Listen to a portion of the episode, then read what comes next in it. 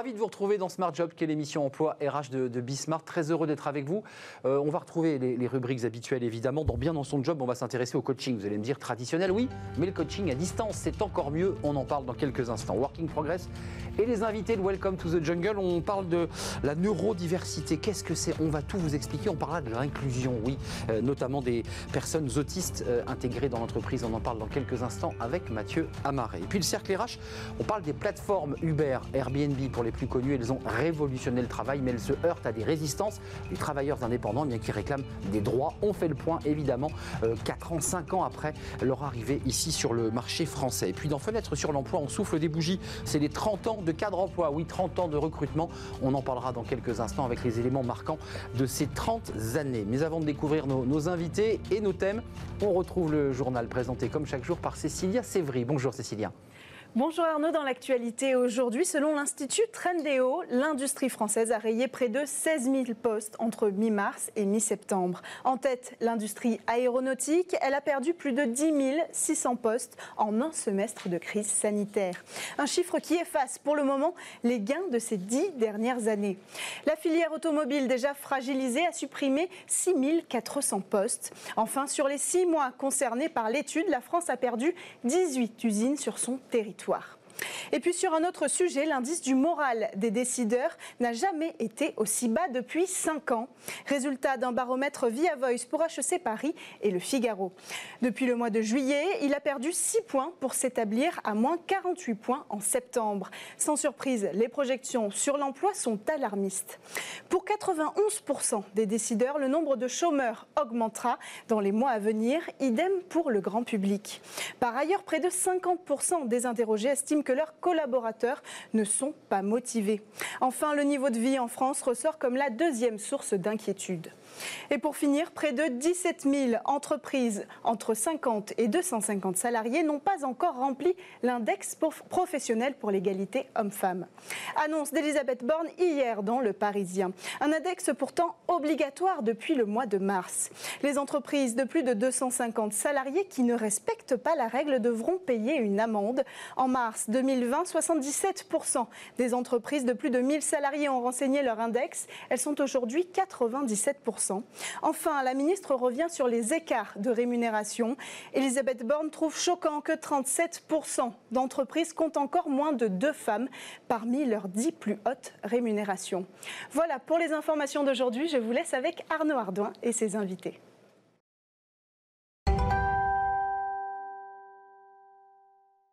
Bien dans son job. Comment faire pour être bien dans son job Et eh bien avoir des formations et du coaching? On en parle de ce coaching avec Hugo Manoukian. Bonjour Hugo. Bonjour. Ravi de vous accueillir. Vous êtes le CEO de Move On. Move One. Move One, hein. oui, j'étais sûr que j'allais. Vous avez été créé en 2015. D'abord, un petit mot sur la particularité de votre entreprise, parce que euh, vous n'avez pas fait de levée de fonds. Entreprise familiale, c'est votre père Alain Manoukian qui est le président d'honneur, et puis deux frères, euh, vous euh, et votre autre frère qui Axel, qui, qui dirigeait l'entreprise pas de levée de fonds. Vous faites tout en famille.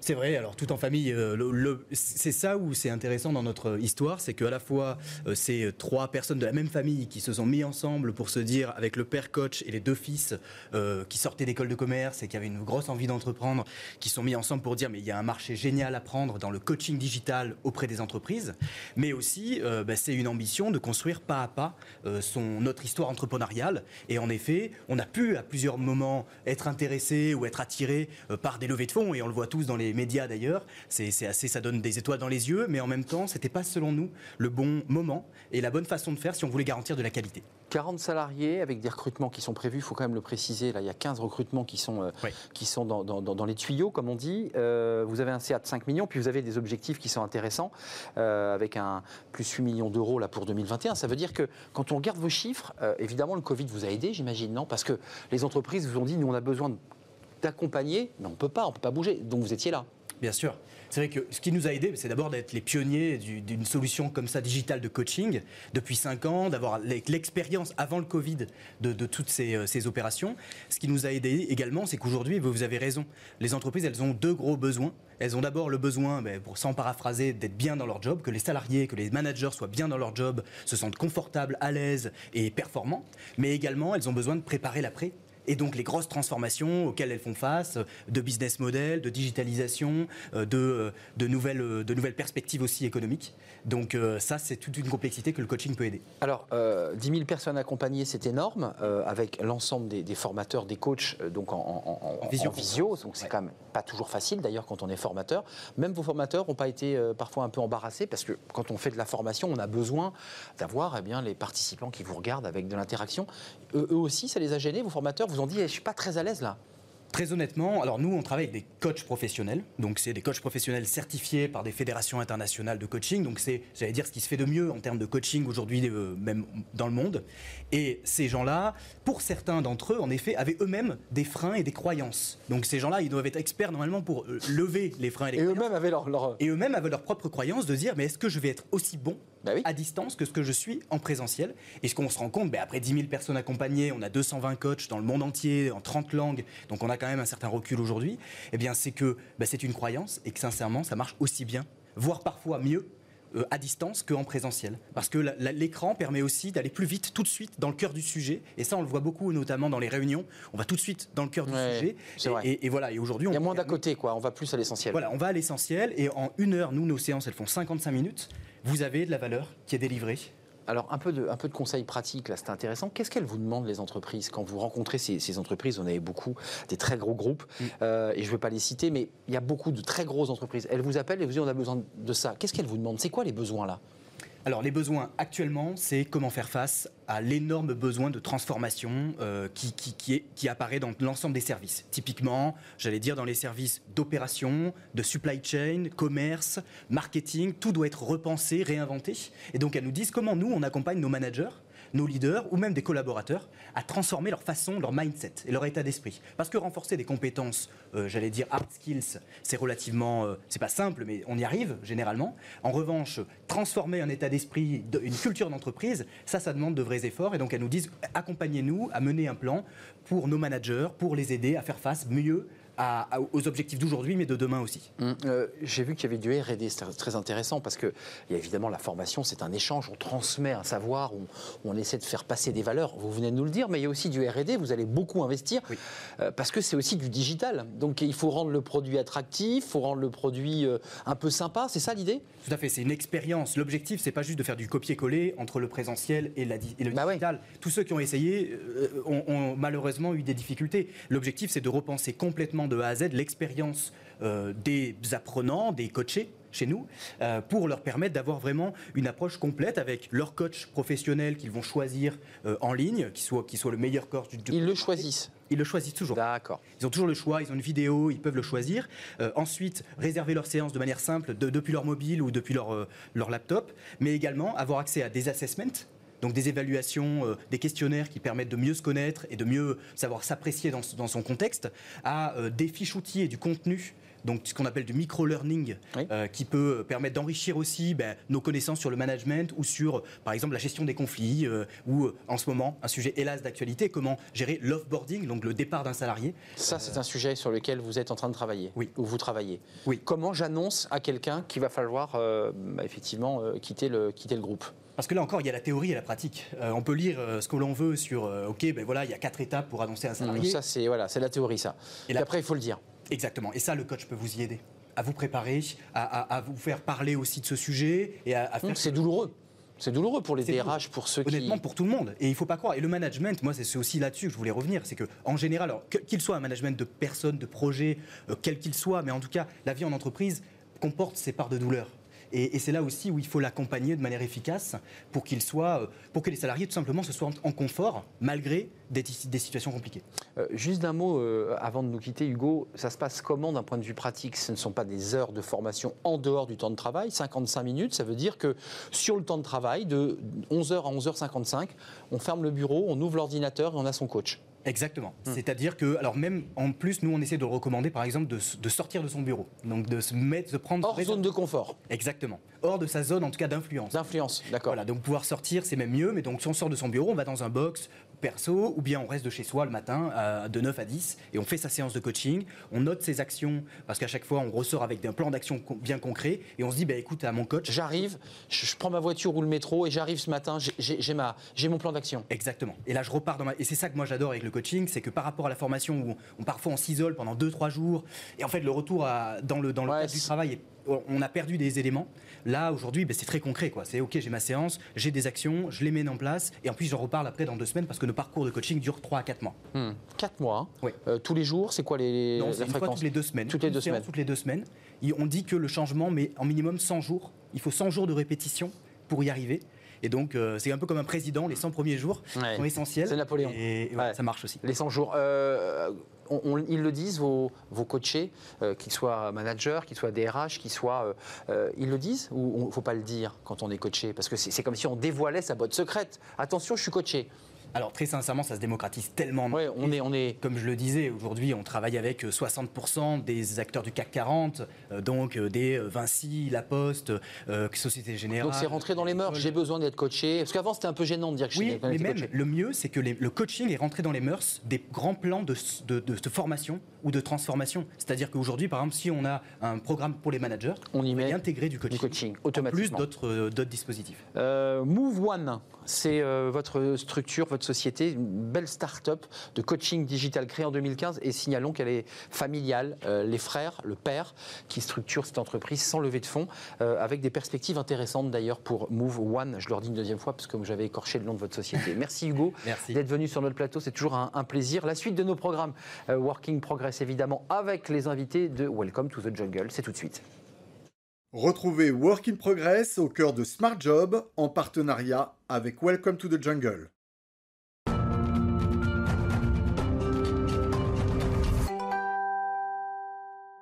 Mathieu Amaré est avec moi. Welcome to the jungle. Vos invités, c'est un plaisir. Euh, vos choix, vos invités, euh, vos envies aussi. Alors, on va parler d'un sujet. Alors, il y a des sujets assez classiques dans notre émission, mais là, celui-ci ne l'est pas, puisque c'est même un mot nouveau dans mon vocabulaire. Mhm. la, neurodiversité, quand j'ai préparé l'émission, je me suis dit, tiens, qu'est-ce que c'est?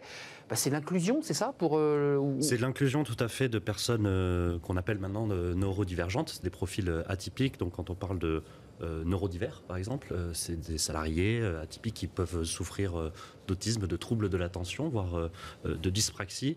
des gens qui, fatalement, en fait, sont un peu esselés et confrontés à des difficultés quand il s'agit de, trouver un emploi, voire euh, en entretien d'embauche, mais ce sont aussi des personnes qui, dans l'histoire récente en fait du milieu du travail, euh, génèrent et, et font l'objet d'un potentiel euh, chez certains groupes. le groupe de mon premier invité en fait partie. Caroline Garnier, bonjour. Bonjour. Vous êtes DRH de SAP France. Et parmi un consortium d'entreprises, dont Microsoft, etc., vous avez été le premier groupe, justement, à prendre la mesure potentiel, de ces potentiels justement euh, euh, atypiques, euh, en leur proposant un parcours d'intégration spécifique. ma première question, c'est comment vous avez mis en place ce parcours-là et quelles ont été les motivations premières? D'accord. Donc euh, effectivement, SAP au niveau groupe a mis en place un programme en, dédié à la neurodiversité, plus particulièrement en faveur de l'emploi des personnes autistes. Mhm. Donc c'est un programme qui a vu le jour en 2013 et qui a fait suite notamment à un constat euh, selon lequel 85% des personnes qui sont diagnostiquées euh, avec un trouble du spectre autistique, mhm. euh, en fait, sont sous-employés ou n'ont pas d'emploi, alors même que 60% d'entre eux ont des capacités cognitives qui sont euh, supérieures à la moyenne.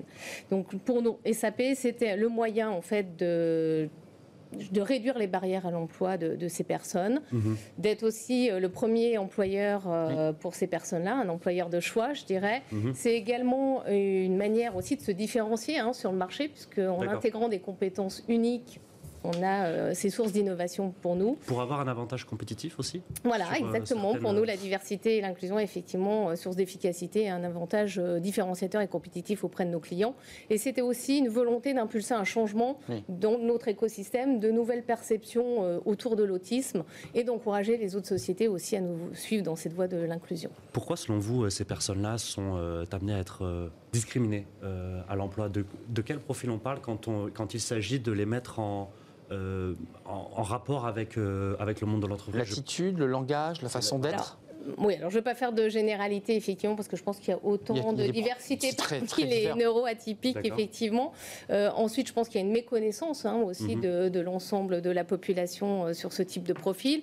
Ensuite, on a une- un certain nombre aussi d'idées reçues selon lesquelles ce sont des personnes qui euh, s'expriment mieux, on va dire, peut-être dans des métiers techniques comme la data, le- voilà, ce, ce genre de l'analyse Mhm. voilà, de la, de la data et des données, par exemple. Or, on constate, nous, avec l'expérience qu'on a, en fait, que nos profils Pas sont... seulement. Non, non, on, intègre notamment euh, dans les relations clients, euh, face aux clients ou dans les finances, etc. Combien vous comptez de, de- de personnes euh, neurodivergentes dans votre, dans votre groupe? Alors, on a 180 personnes neurodivergentes, effectivement, sur 28 rôles différents et dans 16 pays. 28 rôles différents dans Asperi sur un groupe qui compte combien de collaborateurs? Alors, on en a France 100 000 au niveau mondial. D'accord. Euh, je peux me poser une question? L'apport, la valeur ajoutée, puisque vous l'évoquiez tout à l'heure avec Mathieu, c'est l'idée de compétitivité. Qu'est-ce qu'ils apportent en plus qu'une personne, je dis, normale? Alors, en, plus, en fait, moi je pense que toutes les personnes sont finalement différentes. hein. On, on a, on a tous des profils Mhm. différents.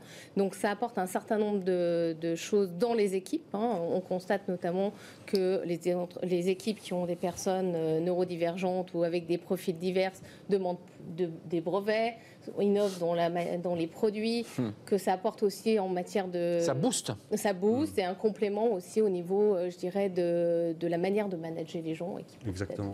Est-ce que c'est pas facteur de cohésion? C'est-à-dire quand on accueille quelqu'un qui est euh, neurodivergent, donc qui euh, en fait est le symbole de cette diversité-là, pour des personnes qui sont, appelons-les neurotypiques, comme nous, euh, est-ce que, est-ce que voilà, est-ce que c'est pas facteur de cohésion en disant voilà, nous avons intégré quelqu'un qui, euh, bah, euh, voilà, est, est, est différente.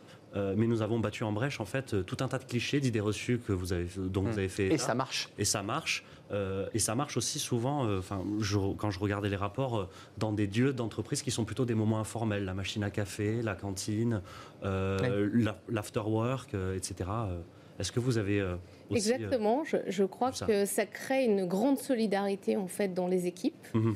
Euh, je pense que ça apporte. euh, on- on- dans une équipe, quand on intègre quelqu'un qui est neurodivergente, on apporte un certain nombre d'attentions, on forme l'équipe également, et effectivement, ça permet effectivement de regarder l'environnement, de peut-être de clarifier un petit peu les attentes, aussi de structurer l'activité, et ça, ça bénéficie in fine à tout le monde. Donc il y a vraiment une solidarité qui se met en place. Nous, on l'a vu euh, chez SAP il n'y a encore pas très longtemps, on a accueilli un apprenti euh, donc autiste qui ensuite souhaitait rejoindre une école, et en fait tout le management qui avait travaillé avec cette personne s'est mobilisé, a écrit à l'école pour dire vraiment Il, voilà il est bien, qualités. on le recommande. Voilà, on le recommande et ça a marché, donc c'est une belle histoire. Mais et pour les familles aussi, peut-être, les, les familles aujourd'hui, c'est un message d'espoir que vous envoyez pour des familles qui ont des enfants qui ont 16, 17, 18 ans, qui sont dans l'angoisse, ils se disent mais ils vont pas trouver de boulot, ça va être compliqué. C'est quand même un message d'espoir que Tout vous envoyez fait, aux familles. Tout à fait. Euh, Nous, on intervient beaucoup dans des colloques, effectivement, euh, qui ne sont pas dédiés aux entreprises, Ouais. parce qu'il n'y en a pas, mais justement... Des vis-à-vis structures de- associatives. C'est possible. Tout Il possible. peut trouver sa Tout route. à fait. Alors si on rentre, euh, euh, Caroline, dans le, mo- dans le monde euh, concret des process, vous, vous êtes des RH, Tout donc vous avez été euh, en première ligne sur euh, cette transformation de culture aussi que nécessite, à mon avis, l'intégration de ce type de, euh, de, de personnes, de salariés. Euh, concrètement, qu'est-ce que vous avez dû faire pour faciliter leur intégration euh, et aussi la rétention de, de ce type de talent? Alors la première chose, effectivement, pour l'intégration, on a revu, euh, on a adapté, je dirais, nos méthodes de recrutement.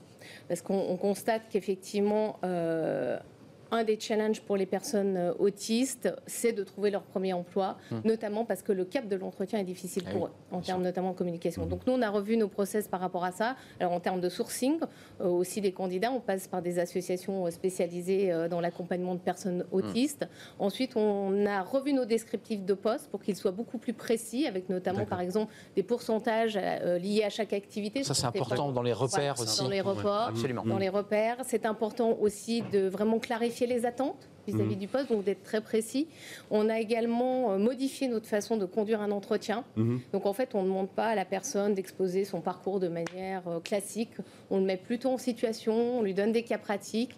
On pratique parfois aussi une présentation directement par vidéo pour limiter le stress de ces personnes-là et on a formé nos recruteurs effectivement. Est-ce que la conduite de ce changement a été compliquée à, à mettre en place? Si vous aviez des, des conseils à donner à, à des entreprises qui ne l'ont pas mise en place, et elles sont nombreuses, euh, Oui. qu'est-ce que vous, qu'est-ce que vous diriez? Alors moi, je dirais premièrement, euh, n'attendez pas d'avoir un plan euh, finalisé pour vous lancer dans l'initiative. Ayez une motivation, mobilisez euh, bah, le haut de l'entreprise. hein, c'est l'exemplarité aussi. C'est à partir du haut que, que je dirais que l'impulsion va, partir. Ensuite, appuyez-vous aussi sur des managers qui sont sensibles à ce, cette, cette situation. Appuyez-vous aussi sur vos salariés qui ont une expérience souvent personnelle autour de la neurodiversité, qui sont vraiment moteurs, je dirais pour partager avec vous euh, euh, cette expérience-là privilégier peut-être dans un premier temps aussi des contrats courts, euh, de manière comme les apprentissages, hein, pour pouvoir euh, s'adapter. Et puis n'hésitez pas à solliciter SAP, puisqu'on a mis en, place euh, justement un partage d'expérience et un programme voilà, que l'on diffuse auprès des entreprises qui le souhaitent. Donc c'était une information importante sur votre site internet, j'imagine, SAP, Exactement. pour avoir la, la, procédure et le process. Merci d'être venu sur ce plateau, nous, nous éclairer sur votre initiative. plus de 180 salariés neurodivers, je ne sais pas comment vous les appelez exactement, je pensais que c'est comme ça. Neurodivergents. qui sont dans votre structure. Merci d'être venu. Euh, Mathieu, on, reste ensemble si vous le voulez bien. Évidemment, c'est la suite de, de notre programme. Travailler demain. Mathieu veut bien rester avec nous. C'est tout de suite. Mathieu, on reste dans cette thématique, on, parlait de ces, salariés neurodivergents. Euh, là, on s'intéresse à une catégorie de ces personnes dites Asperger, euh, qui elles aussi euh, cherchent leur place, leur chemin, leur route. et on va parler avec mm. votre invité bah, d'une structure qui les aide justement à avancer sur cette question. Exactement, très concrètement avec Francine Stourdze, Bonjour. Vous êtes fondatrice d'AspiJob, un site de recherche d'emploi des personnes Asperger de mise en relation avec les employeurs. C'est une émanation d'une association, la vôtre, euh, qui s'appelle À l'emploi Autisme Asperger, afin d'accompagner les Asperger dans leur insertion professionnelle, les accompagner. Ce qui fait écho à ce qu'on vient d'entendre. Ce qui fait complètement écho à ce qu'on vient d'entendre, mais qui est une proposition en plus euh, que, vous, euh, bah, que vous avez monté avec, avec votre association et, vos, euh, et je pense bah, les membres de votre, de, votre association et qui peut aussi, car c'est très important je pense de le dire, non seulement aider les personnes Asperger à trouver un emploi, à y être bien, etc., mais aussi peut-être avoir un regard sur un problème sociétal de société qui peut, être mis en lumière par l'emploi. Racontez-nous la genèse de, de Job Alors d'abord, je ne suis pas seule. D'abord, ça c'est la première chose. Je suis la fondatrice, mais je suis d'ailleurs que la cofondatrice, puisque nous sommes deux. Et nous avons été très vite rejoints par toute une équipe, euh, je dois dire de mamans engagées. D'accord. Et de, euh, mamans. de mamans. engagées qui ont pris la responsabilité euh, de l'ensemble, enfin d'une partie de nos activités.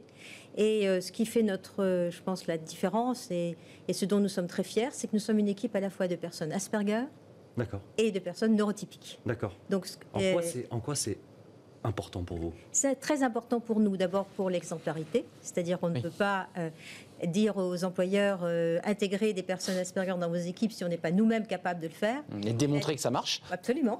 Et la deuxième chose, c'est également très important parce que ça nous permet d'enrichir mhm. notre parcours, d'enrichir la façon dont nous voyons les choses et nous apprenons beaucoup mutuellement.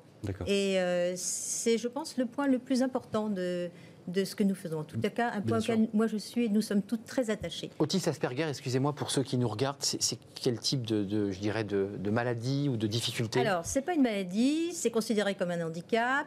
C'est ce qu'on ça fait partie de la neurodiversité, mhm. c'est-à-dire euh, c'est effectivement un handicap du sens social qui euh, découle euh, d'un fonctionnement cognitif différent et auquel sont assorties certaines difficultés sensorielles qu'il faut absolument prendre en compte bien sûr dans la vie courante, mais évidemment dans la vie professionnelle parce qu'elles ont des conséquences sur la façon dont on va au bureau, dont on vit le bruit au bureau, par exemple, dont on vit les odeurs, etc. Qui prennent beaucoup, beaucoup de place finalement dans le, dans le quotidien et qui, sont terribles. Là, voilà, mm. les, problèmes sensoriels, c'est quelque chose qu'on évoque peu, mais qui mm. prennent énormément de place dans le quotidien. Mais fondamental, pardon. Non, non, allez-y, allez-y, je vous en prie, mais permettez-moi, Francine, de revenir au, début, c'est très intéressant ce que vous dites, euh, les mamans euh, Asperger, dont vous êtes entourée. Vous êtes, vous, grand-mère euh, Alors, moi, je suis effectivement personnellement grand-mère d'un garçon Asperger. Et en fait, pourquoi nous avons créé l'association en 2013 euh, C'est parce que nous, nous savons que, d'une part, les, adultes Asperger sont quand même très, très, très abandonnés. par euh, tout ce qui se passe autour des plans autistes. C'est un, c'est une forme d'autisme qui a été très peu connue alors que ça représente 45% des autistes et euh, qui a été assez mal comprise en France. Donc euh, ça, c'était la première chose. Et la deuxième chose, c'est parce que nous sommes aussi très proches de ce qui se passe dans les pays anglo-saxons, particulièrement du Canada. D'accord. Et grâce à ça, nous avons pu rencontrer euh, en août 2013 euh, une association qui existait là-bas déjà depuis, depuis plus de 15 ans, qui s'appelait À l'emploi, D'accord. et qui avait pour mission d'aider à l'insertion professionnelle Qui a servi de référence. et qui nous a aidés à monter euh, Ah. la structure en France. Et euh, donc depuis 2013, nous existons, nous avons formé des équipes euh, grâce aux Canadiens, nous avons ouvert des bureaux en Île-de-France, à Lyon, Hmm. En, comment, en Nouvelle-Aquitaine, ainsi qu'un accompagnement par téléphone et par visioconférence qui nous a permis d'être tout à fait au point lorsque le Covid est Il nous reste arrivé. peu de temps, Francine. Concrètement, pour Ouais. ceux qui nous regardent, ils vont sur votre site, ils vous appellent, ils vous disent Je Ouais. suis Asperger, Voilà. j'ai un enfant Asperger, il est capable de, et vous le prenez en charge? C'est exactement ça. Nous ne sommes pas un centre médico-social. Nous essayons de répondre à toutes les demandes. Et euh, nous avons reçu plus de 500 demandes depuis que nous existons. D'accord. Et euh, nous avons un taux de mise à l'emploi qui est l'ordre de 30% et un taux de réussite quand on utilise nos méthodes qui est de 98%. Vos méthodes, une méthodologie. Une méthodologie. Nous, nous suivons une méthodologie très stricte qui nous a été enseignée par les Canadiens et que nous avons mis à l'épreuve depuis maintenant plus de 6 ans, plus de 8 ans même.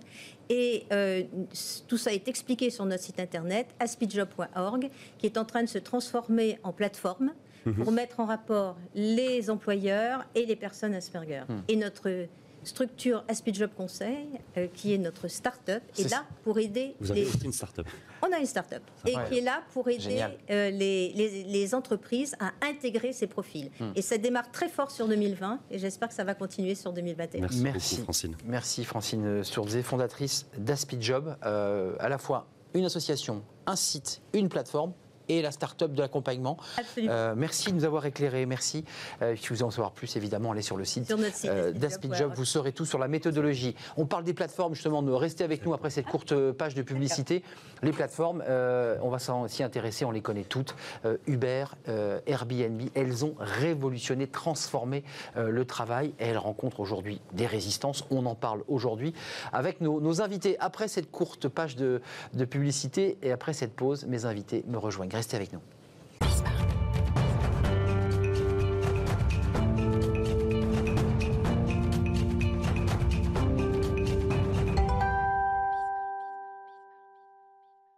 Le cercle RH, c'est notre débat quotidien. Très heureux de, de vous retrouver. Si vous nous rejoignez, on parle des plateformes. Alors, elles ont envahi notre quotidien, ces plateformes. C'est Airbnb, c'est Uber et plein d'autres. Euh, elles ont bousculé l'économie. Ça a été un, vrai renversement, pour ne pas dire une révolution, euh, qui s'est accompagnée évidemment de crispation, de tension. Euh, on va y revenir parce que c'est la question de la relation au travail. Est-on salarié? Est-on travailleur indépendant? Et quels droits sont liés évidemment à ce statut de travailleur indépendant et de salarié? C'est un débat de droit, c'est un débat de société aussi parce que la Cour de cassation a pris une décision il y a quelques jours, évidemment, qui, comme on dit, risque de faire jurisprudence. On en parle avec mes, invités. C'est intéressant, euh, on, on a des acteurs et des observateurs. D'abord, Laureline Seriez, merci d'être avec nous. Euh, très heureux de vous accueillir. Vous êtes euh, General Manager d'Uber France, donc euh, vous êtes la, la responsable d'Uber France, entreprise dont on parle beaucoup. Et je n'utiliserai pas dans ce débat l'ubérisation de notre société. Je sais que ça agace beaucoup, mais c'est vrai que ce mot est entré dans notre vocabulaire à travers votre marque. On va essayer de vous entendre évidemment sur ce que vous avez à dire. Il y a des, la Cour de cassation a pris une, une décision, il y a des salariés qui se crispent. On en est où aujourd'hui On fait le point avec vous dans, dans quelques instants. Gilles Berset est à mes côtés. Vous êtes euh, économiste et vous êtes professeur d'économie euh, à Aix-Marseille. Et je signale ces deux ouvrages, il y en a eu plusieurs, mais avec Jacques Barthélémy, euh, ce dialogue entre l'économiste et le, et le juriste, 2017, travailler au XXIe siècle, l'ubérisation de l'économie. Vous utilisiez le, terme chez Odile Jacob, qui était sorti en 2017 Avec un point d'interrogation. avec un point d'interrogation. Vous n'étiez pas d'ailleurs euh, opposé hein, à cette transformation de la société. j'en parlerai. C'était la marche de l'histoire. Euh, où en sommes-nous aujourd'hui Et puis euh, avec moi, eh bien Hervé Novelli. Bonjour Hervé Novelli. Euh, vous êtes euh, alors aujourd'hui le président de l'association des plateformes d'indépendants, donc qui regroupe entre autres Uber, entre Oui, autres. ce sont des plateformes qui mettent en relation des travailleurs indépendants avec des clients. Peer to peer, c'est comme ça que l'on dit ou c'est pas ça le, terme juste? Non? Des travailleurs indépendants en, en lien avec les plateformes qui travaillent grâce aux plateformes qui les mettent en relation. Alors ce que je vais rajouter est important parce que vous êtes le père de- du statut d'auto-entrepreneur à l'époque où vous étiez ministre, Oui. Euh, un titre à rallonge. Vous Ah, je suis très fier. Vous étiez très fier. Alors c'est un, statut qui a été un peu euh, écorné, euh, réformé, mais qui est toujours vivant et qui attire toujours des, des salariés qui quittent le monde du salariat pour devenir auto-entrepreneurs. Oui, ou, des, ou des personnes qui ne sont pas salariées et qui, qui veulent exercer une activité en indépendant. Euh, mettons, mettons tout de suite les pieds dans le plat. Hum. Euh, vous situez où aujourd'hui La Cour de cassation vient de prendre une décision importante. Elle a entre guillemets, requalifié un, un emploi de travailleur indépendant en emploi de, de salarié, euh, en disant que les conditions euh, bah, du statut de ce salarié, de ce travailleur, n'étaient pas requises et qu'il fallait donc requalifier ce, cet emploi en, en emploi de salarié. Est-ce que vous êtes inquiet ou est-ce que vous dites, nous, notre modèle fonctionne, on va continuer euh, sur le même modèle ou est-ce que, à l'aune de cette crise Covid, à l'aune de ces 800, 1 million d'emplois qui vont disparaître, à l'aune d'un changement, je dirais presque de modèle, vous dites nous aussi, Uber, la plateforme, on s'adapte ou on ne change pas de modèle? Alors, il y a beaucoup de choses à dire sur le Mais oui, sujet. et oui, c'est vaste. La première chose, c'est qu'effectivement, il y a une décision qui est intervenue, qui a été prise par la Chambre sociale de la Cour de cassation le 4 mars dernier, et qui a conduit à la requalification d'un chauffeur D'un chauffeur. euh, en salarié. Et ce qui est intéressant, c'est de constater depuis que deux autres décisions sont intervenues.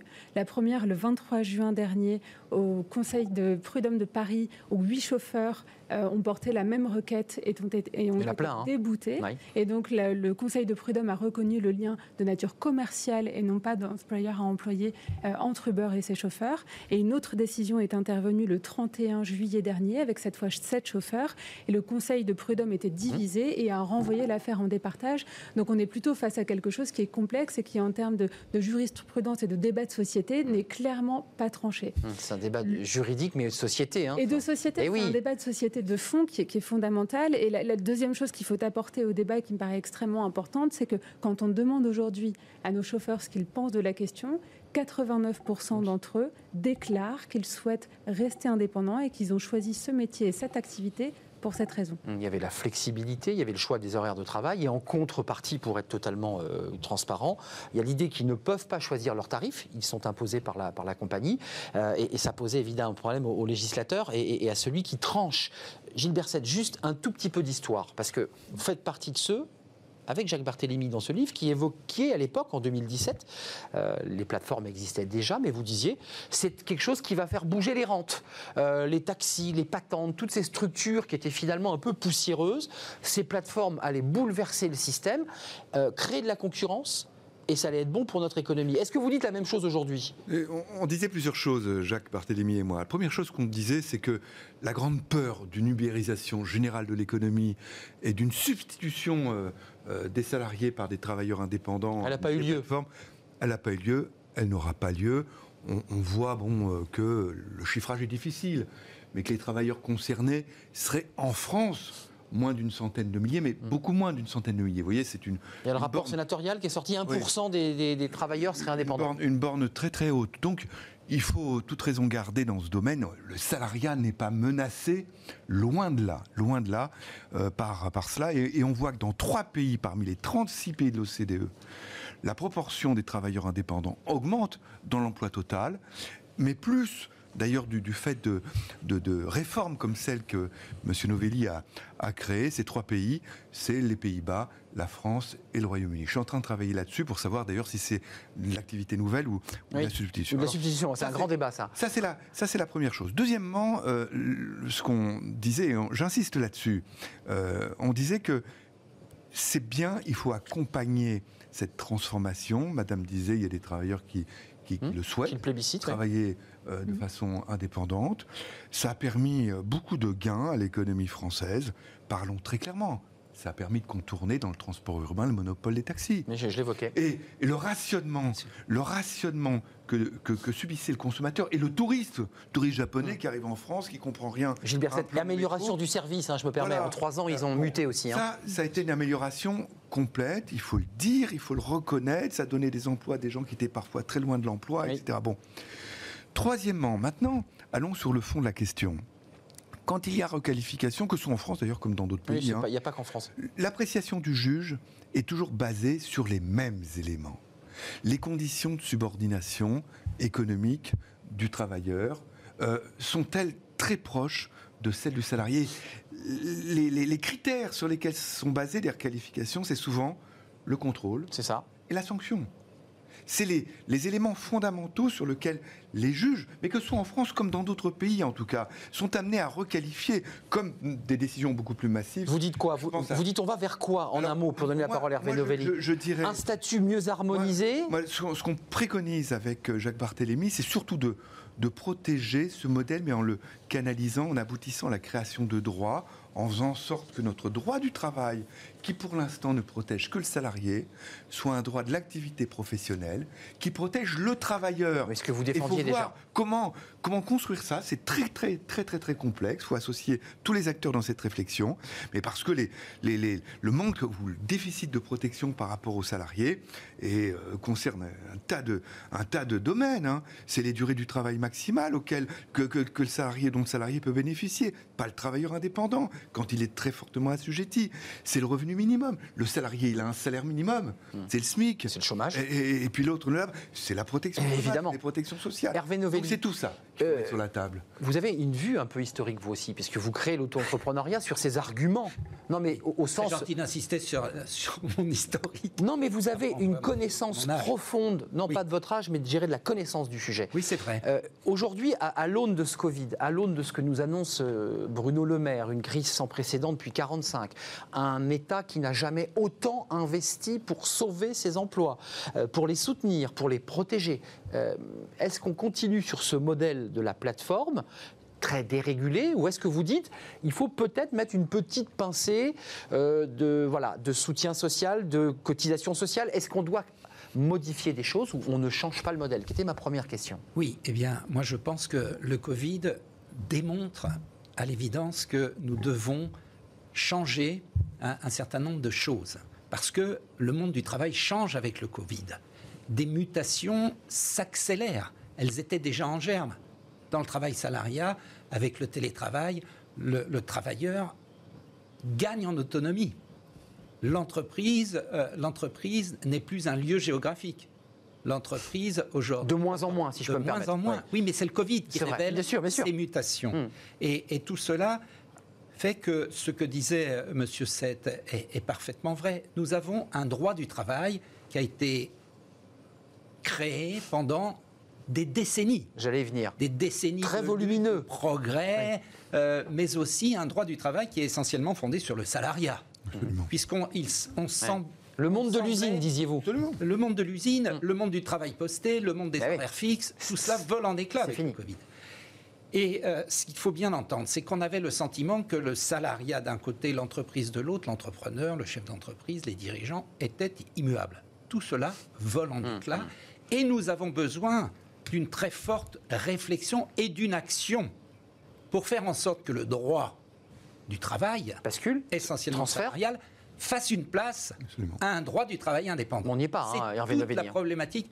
On n'y est pas, sauf que les gouvernements, et, et celui-ci, a posé sur la table cette évolution législative, et, et nous l'attendons, et nous sommes proposants au titre de l'association des plateformes d'indépendants que je préside, et qui s'est créée tout simplement pour, pour donner un interlocuteur Bien sûr, bien sûr. collectif face au gouvernement qui appelait au dialogue social, mais dans un dialogue social, il faut être deux.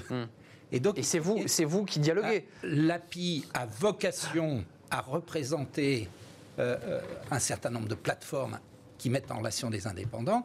Bien sûr, les plateformes gardent euh, totalement leur autonomie, mais elles ont une voix qui doit être commune pour exprimer ce que nous disons les uns et les autres autour de cette table.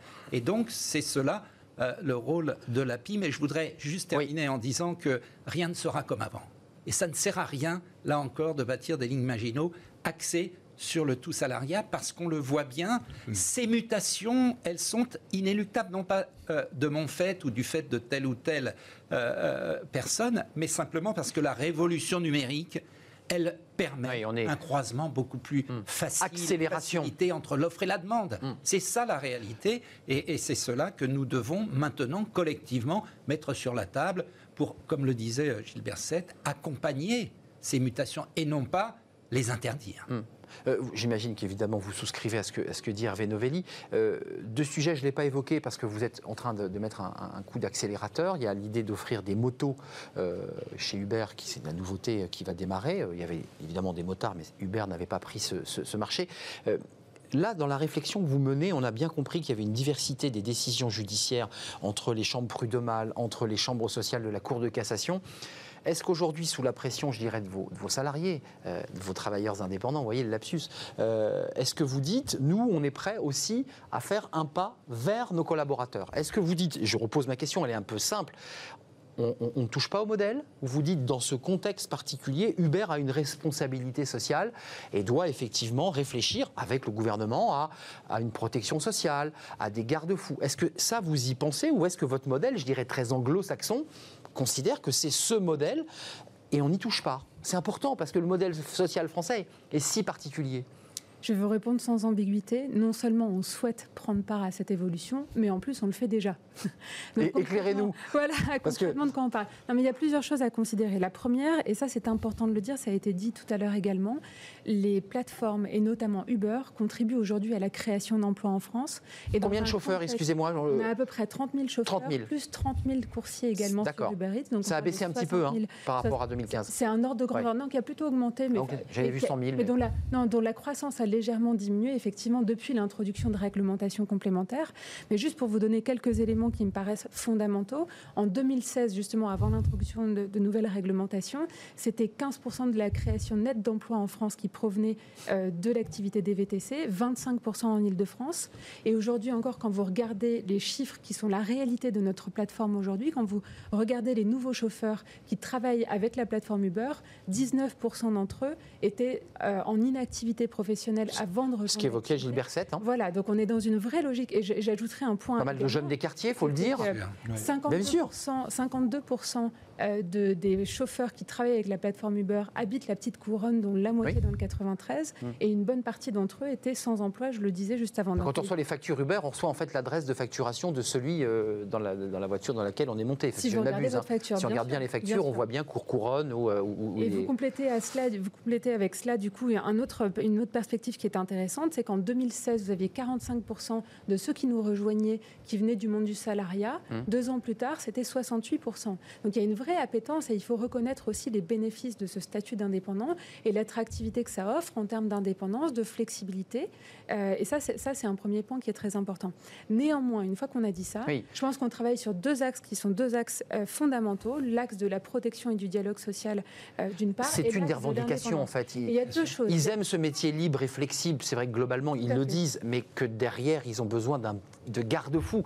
Est-ce à l'État, est-ce au gouvernement de voter une loi ou est-ce à vous de prendre en charge C'est une Il y vraie a une question. partie qui nous revient et on la prend. Et donc il y a un premier sujet qui est comment est-ce qu'effectivement on donne à l'indépendant la capacité d'être pleinement décisionnaire dans tous les domaines. Hum. Et par exemple, on vient d'annoncer la semaine dernière la mise à disposition de toutes les informations qui concernent les courses de nos chauffeurs VTC qui leur permettent de choisir ou non de prendre une course en totale liberté. Sur la question Sur du la- masque qui était posée d'ailleurs, euh, bah oui, pour voir une traçabilité de celui qui ne veut pas porter le masque. Alors il y a ça. il y a ce point-là. il, y a, il y a ça aussi. Le chauffeur sait cas, que. En tout cas, on donne ces informations-là et ça, ça permet Hmm. à l'indépendant de travailler encore avec davantage de sérénité en tant qu'indépendant.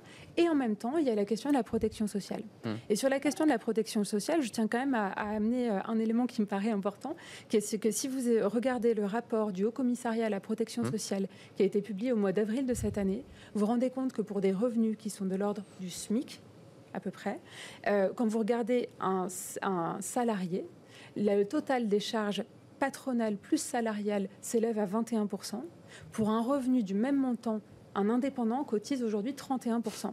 Donc il est faux de dire qu'il n'y a pas de cotisation. Hmm. La question, c'est quel retour sur Bien sûr. C'est quelle qualité euh, Et de, service et en coup- retour des Et cotisations Du coup, il y a quelque chose de Eh oui. tripartite qui implique les plateformes, Hmm. qui implique les. Ce qui est vrai pour les artisans, qui est vrai pour d'autres qui métiers. dépasse la question des plateformes, qui est la question des indépendants, et qui pose euh, question aussi de l'État. Et Donc nous, vous souscrivez un statut de, de l'indépendance. Vous dites, nous on est prêts à se mettre autour de la table pour dire. à une clarification et on va plus loin en prenant des actions. Je vous donne un exemple. On a souscrit par exemple euh, une assurance prise en charge 100% par Uber et qui apporte aux chauffeurs qui utilisent la plateforme une, une couverture de prévoyance qui leur permet, en cas d'hospitalisation, en cas d'accident, d'être pris en C'est charge. un petit pas, ça.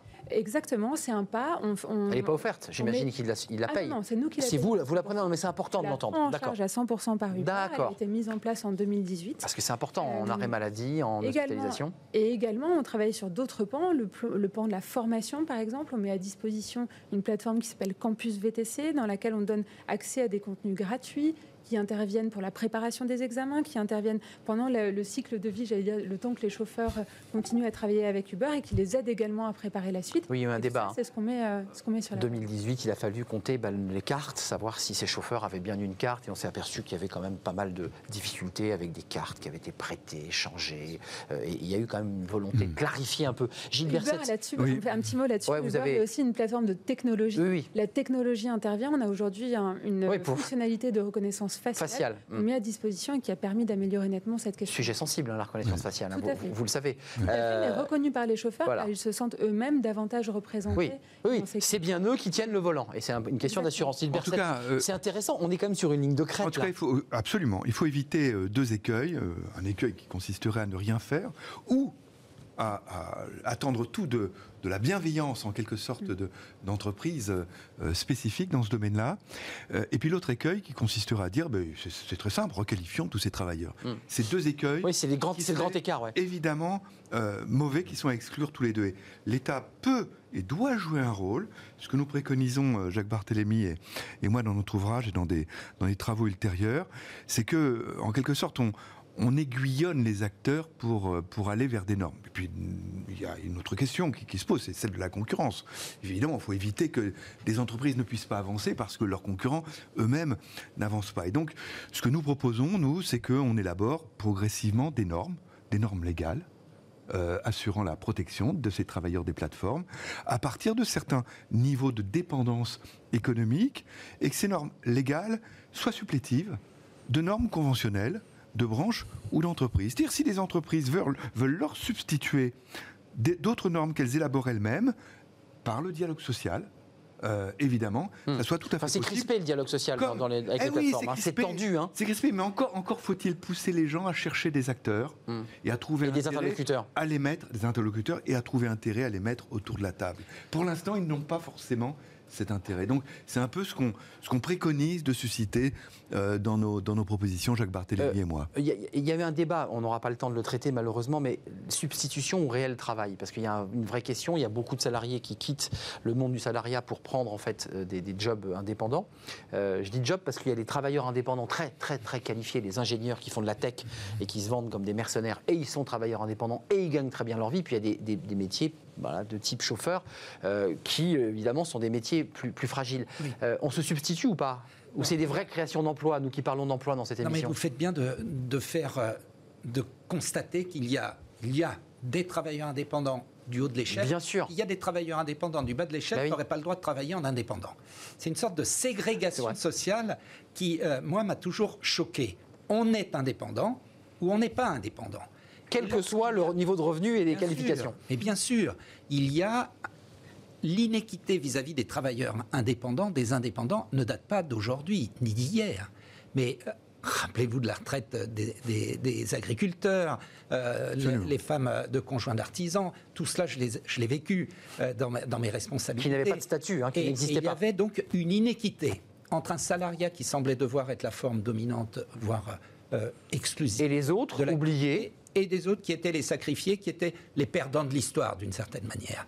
Et ce qui se passe, c'est qu'avec la révolution numérique, avec des statuts allégés de création d'activités, eh bien, la marge de l'histoire semble enrayée. enfin, ça, Et au contraire, ouais, ça enjambe le code du travail, on peut et le au dire. Enfin, c'est- contraire, la révolution numérique, elle porte à l'individualisation et à l'autonomie euh, euh, des travailleurs. Et c'est cela qui est en germe, et c'est ça qui est sur la table, et c'est pour ça que le gouvernement s'en est saisi, bon gré ou mal gré.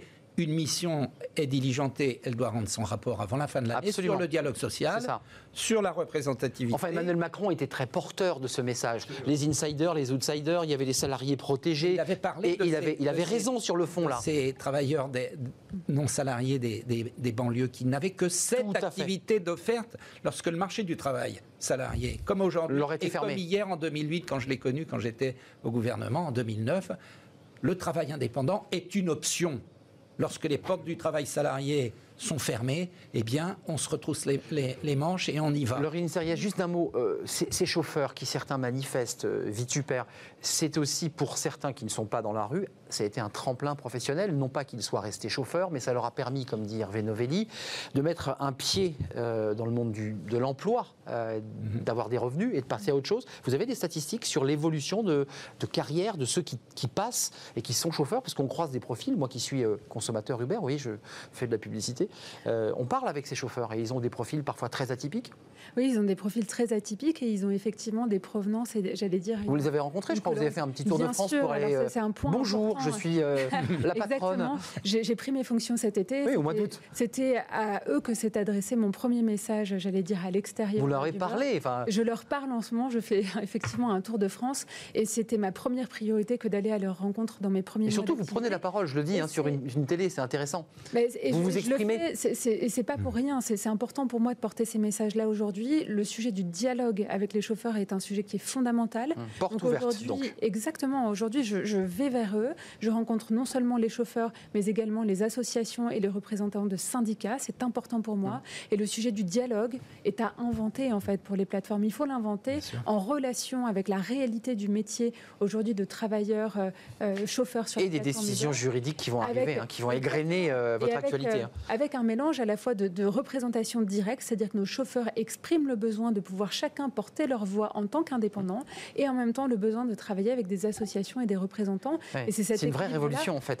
Qu'on essaie, de construire, et on en est aujourd'hui à notre hmm. deuxième consultation annuelle, donc on est en chemin pour construire ce dialogue. Gilles Berset, vous reviendrez à un débat de cette euh, question, c'est une question fondamentale. Je, souligner la, la, hmm. complexité de la question. Bah il n'y a pas de solution simple hein, euh, dans ce domaine-là pour euh, passer de l'inéquité actuelle des protections des, des salariés par le Code du travail et euh, de l'absence de pas mal de protection pour le travailleur indépendant. Il faudrait un gros code des indépendants. Juste souligner que dans les préférences, il y a quand même pas mal d'enquêtes qui montrent, en, termes de préférences, vous voyez, c'est très marqué.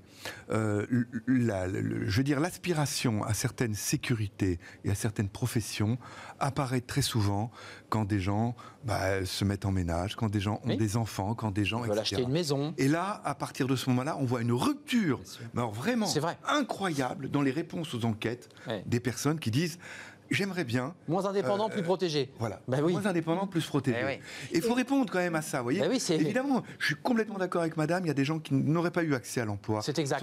il faut Mais c'est une étape. Et, puis encore une fois, ça, a débloqué des situations. Je veux dire, le transport urbain dans les grandes capitales, dont Paris. Oui, vous l'évoquiez. Hein, voilà. Pas de taxi, difficultés, services déplorables. C'est vrai que ça a bougé. Une situation quand même incroyable, qui était bloquée, qui était bloquée, vous voyez, avec un rationnement en termes d'activité touristique. Et les taxis crispés. Et donc, un tout dernier mot, parce que le débat est terminé. Je profite de ça pour dire effectivement que fort de ce constat, on a aussi inclus dans les garanties AXA dont je parlais tout à l'heure, qui sont pris en charge par Uber, une prime à la naissance qui est effectivement très, très plébiscitée par nos chauffeurs et donc qui fait partie des observations qu'on a faites euh, sur la base des demandes que nous Mais c'est vous. Laureline Serriès, merci. Général manager d'Uber, euh, je pense que Gilles Berset, on ne va pas rouvrir le débat, évoquait aussi l'idée que quand un, chauffeur, un travailleur indépendant, sans parler des chauffeurs Uber, va voir un banquier, ben, il préfère avoir un salarié en CDI parce que c'est une problématique qui est posée aujourd'hui à, beaucoup de, de travailleurs indépendants qui se retrouvent en difficulté. quand d'avoir un euh, logement. Ou un logement, tout simplement d'ailleurs, parce que c'est au-delà même de pouvoir euh, acheter. Hervé Novelli, merci. On, va essayer de suivre ce, débat, si vous en êtes d'accord, puisque euh, vous êtes un petit peu aujourd'hui celle qui prenait la parole sur cette question pour votre entreprise. Laureline Serriette, General Manager d'Uber, merci d'être venu sur notre plateau. Merci Hervé Novelli, président de l'association des plateformes d'indépendants. Elle a un acronyme API. L'API, l'API, qui chante peut-être. L'API. Apidé, Apidé, pardon. Gilles Berset, merci, économiste, professeur à Aix-Marseille, et puis tous ces livres autour de l'ubérisation avec euh, votre euh, euh, complice Jacques Barthélémy, notamment chez Odile Jacob. Merci, merci, à vous. Vous restez une minute parce que vous allez voir, on va sortir un gâteau d'anniversaire, c'est les 30 ans de cadre emploi, on termine l'émission. Eh oui, avec les 30 ans de cadre emploi, c'est tout de suite.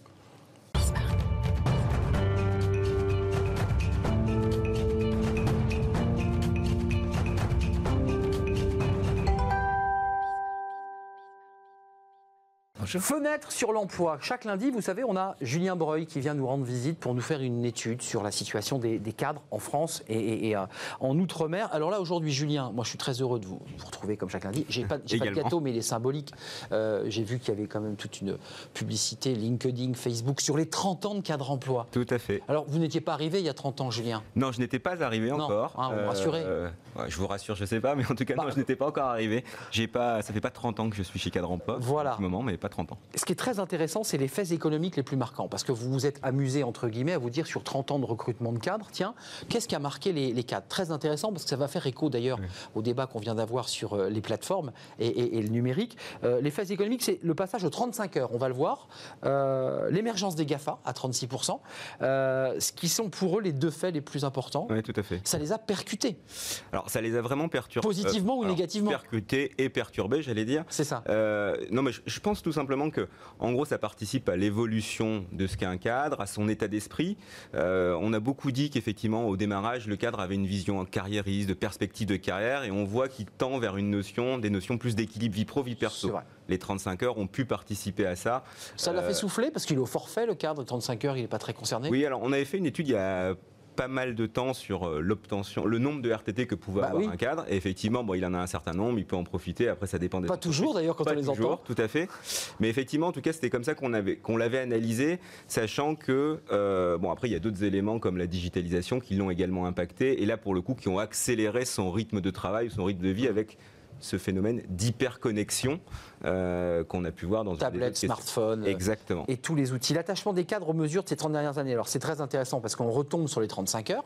C'est très intéressant cette, cette mesure euh, symbolique. Euh, je leur dis, tous les cadres ne sont pas concernés par les non, 35 tous les cadres ne sont pas concernés. Et ils s'en plaignent d'ailleurs. la légalisation croissante du télétravail à 30% et la reconnaissance, c'est très intéressant, c'est très récent, du droit à la déconnexion. On voit que le numérique quand même percute leur quotidien, à ces cadres. Hein. C'est, c'est, vrai qu'on revient à cette notion d'équilibre vie pro, vie perso. Les cadres sont attachés à leur équilibre personnel et donc ne veulent pas que la sphère professionnelle intègre la sphère personnelle. Même si les deux sont étroitement liés, on a beaucoup analysé les phénomènes de blurring, euh, où on dit qu'effectivement les deux se mélange. Bon ben voilà, on voit qu'ils y sont attachés, le droit à la déconnexion. C'est très récent ce mot déconnexion, c'était pas dans le vocabulaire euh, en 2008 à l'époque d'Hervé Novelli, si je peux me permettre, quand il était ministre. Enfin, euh, déconnexion, on s'est dit mais qu'est-ce que c'est que ce truc? Puis finalement tout le monde s'y est fait. Je sais pas si vous vous autorisez vous, euh, manager Uber France, à la déconnexion. Vous vous déconnectez de temps en temps?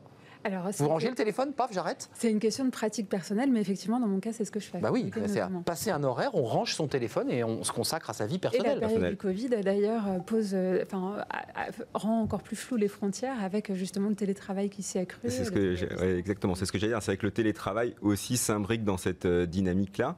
on voit quand même la rapidité, j'allais dire fulgurante, à laquelle le télétravail a été à intégrer l'esprit des cadres, puisque ça fait partie des mesures sur lesquelles ils peuvent être aussi euh, attachés, mm. euh, alors que c'est un phénomène qui est non pas récent, mais en fait qui s'est quand même énormément démocratisé, notamment dans le contexte de confinement. Depuis mars. Dernier euh, item, c'est le monde du travail. Vous allez voir, on retombe un peu sur les mêmes finalement en termes d'organisation. Là, c'est pareil. On a la digitalisation des métiers et des activités. Donc effectivement, pour certains cadres à l'ancienne, ça a été vraiment un gros boom dans leur vie quotidienne. L'hyperconnexion à l'entreprise et les nouveaux moyens de communication. Et puis dernier point, celui-ci, il est sensible. il il revient régulièrement dans l'actualité, ce sont les délocalisations. Euh, donc ce sont des, points sur lesquels il y a un peu d'incertitude là. Tout ça met un peu en difficulté le cadre. Alors, il y a de l'incertitude et il est assez intéressant de noter d'ailleurs que ce sont des profils bien identifiés sur lesquels il y a des problématiques. C'est-à-dire que la digitalisation des métiers, elle est particulièrement arrivée, on l'a regardé pour les fonctions commerciales qui ont sans doute été amenées à changer de paradigme par rapport à des nouveaux produits de, vente. Euh, on retrouve également les profils de marketing par rapport à l'hyperconnexion, ont été sans doute obligés de communiquer différemment avec l'essor du digital, du mobile, des tablettes. On en revient toujours à, la programmatique. À, ce, digital. Et puis je hein. prends le dernier élément, et il n'y a pas de surprise, quand on parle des, délocalisations, on retrouve des profils notamment en études et recherche et développement qui ont subi forcément à un moment donné euh, cette contrainte-là, même si maintenant on en revient progressivement. 30 ans d'histoire de cadre emploi, c'est pas rien quand on est dans une entreprise qui souffre ces 30 années de, Ce n'est pas rien. Il y a une histoire, il y a une âme eh ben, il, y a, il y a une âme, il y a une ADN. En fait, ce qui est intéressant, c'est que c'est un jeune homme ou une jeune femme qui est né à l'ère du Minitel, qui désormais à l'ère de la programmatique, mais dont la mission n'a pas changé. C'est de mettre en relation des candidats avec des recruteurs et de leur permettre de s'épanouir, en tout cas pour les candidats, et de trouver de nouveaux talents pour les recruteurs. Internet, le numérique, c'est une lame de fond qui a bouleversé et qui bouleverse euh, notre quotidien. On vient de le voir dans notre débat, on le découvre évidemment avec Cadre Emploi. On part du Minitel et on est aujourd'hui sur une plateforme de rencontre Exactement. finalement euh, entre des demandeurs, entre des offres et des demandes. Julien, merci. Bah, Julien merci à Breuil, vous. directeur des études Cadre Emploi. Vous n'y étiez pas il y a 30 ans, je vous taquinais Non. évidemment. Hervé Novelli, merci. Et Laureline Serriès, j'espère que j'ai bien prononcé votre euh, nom. Tout à fait. Merci d'être venue, manager France, euh, directrice de Uber France. Merci d'avoir fait le détour par le plateau de Smart Job. Je serai là demain, évidemment, en direct, comme chaque jour. Merci pour votre fidélité. Fanny Griesmer me tire les oreilles, on est en retard. Merci à toute l'équipe qui m'a aidé à préparer l'émission. À demain, portez-vous bien. Bye bye.